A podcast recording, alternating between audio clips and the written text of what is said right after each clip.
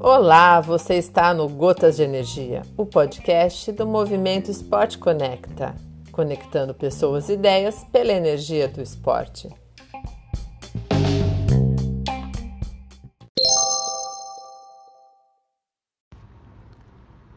Alô, amigos, bom dia, boa tarde, boa noite, seja em qualquer uma dessas situações que vocês se encontrem a ouvir em nosso podcast, sejam uma vez mais bem-vindos. Aqui Ricardo de Moura para falar sobre esporte de alto rendimento e seus desdobramentos. A Organização Mundial de Saúde elegeu o mês de abril, que é o mês que está findando agora, como um mês de divulgação e conscientização contra a discriminação do autismo no mundo. Segundo Francisco Paiva Júnior, subchefe da revista Autismo, o autismo, transtorno do espectro do autismo, TEA, é uma condição de saúde caracterizada por déficit na comunicação social, socialização e comunicação verbal e não verbal, e comportamento, interesse restrito ou hiperfoco em movimentos repetitivos. Existem muito, muitos tipos de transtorno. Daí o uso do nome é do termo espectro pelos vários níveis de apoio que necessitam. Há desde pessoas com outras doenças e condições associadas, como deficiência intelectual e epilepsia, até pessoas independentes com vida comum. Pela dificuldade do diagnóstico, algumas pessoas nem sabem que são autistas. O Dia Mundial da Conscientização do Autismo, que é 2 de abril, foi criado pela Organização das Nações Unidas no ano de 2007. O mês de abril é dedicado à causa com o objetivo de levar informação à população para reduzir a discriminação e o preconceito contra os indivíduos que apresentam o transtorno de espectro autista, o TEA. Esse transtorno atinge de 1 a 2% da população mundial e, e no Brasil aproximadamente 2 milhões de pessoas. O remador australiano Chris Morgan nunca deixou sua luta contra o autismo atrapalhar seu sonho olímpico. Ele competiu nos Jogos de Pequim em 2008, ganhou a medalha de bronze em Londres em 2012 e representou a Austrália nas Olimpíadas Rio 2016.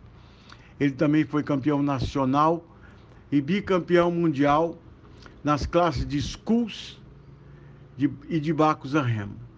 E Morgan acredita que sua atenção aos detalhes e sua obsessão por melhorar o tornaram um dos melhores do mundo. Ele sempre soube que era diferente de seus colegas de remo e muitas vezes foi hostilizado e excluído. Na maioria das vezes, a maneira como ele se comunicava e o estilo diferente de interação com o grupo era mal interpretada.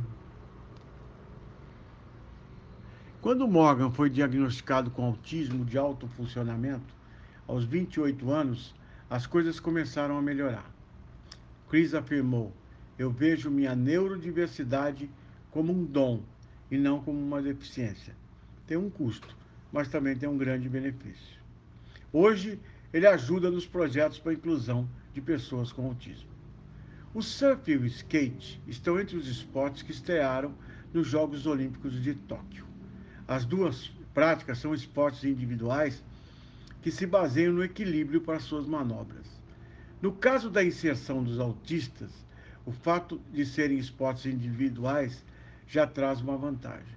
Alguns especialistas apontam como equívoco tentar inserir o autista em esportes coletivos.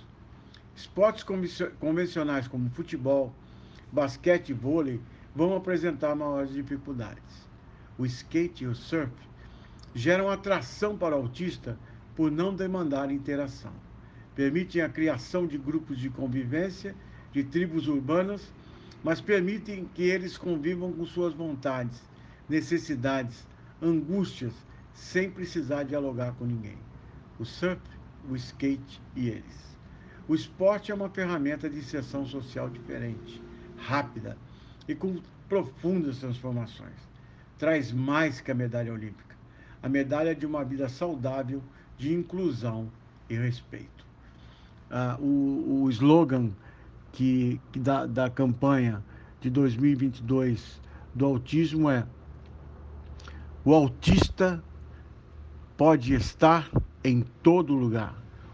O lugar do autista é todo lugar. Esse é o slogan que, que marca a campanha do autismo. O lugar do autista é todo lugar. E assim o respeito. Né? E, aí, e, e, a, e a, a, o que o esporte pode transformar, ajudar e até mesmo transformar em um campeão olímpico, né? toda essa divulgação e reflexão auxilia na inclusão do autista dentro da nossa sociedade. Amigos, espero que vocês tenham gostado. Cuidem-se bem. Até a próxima!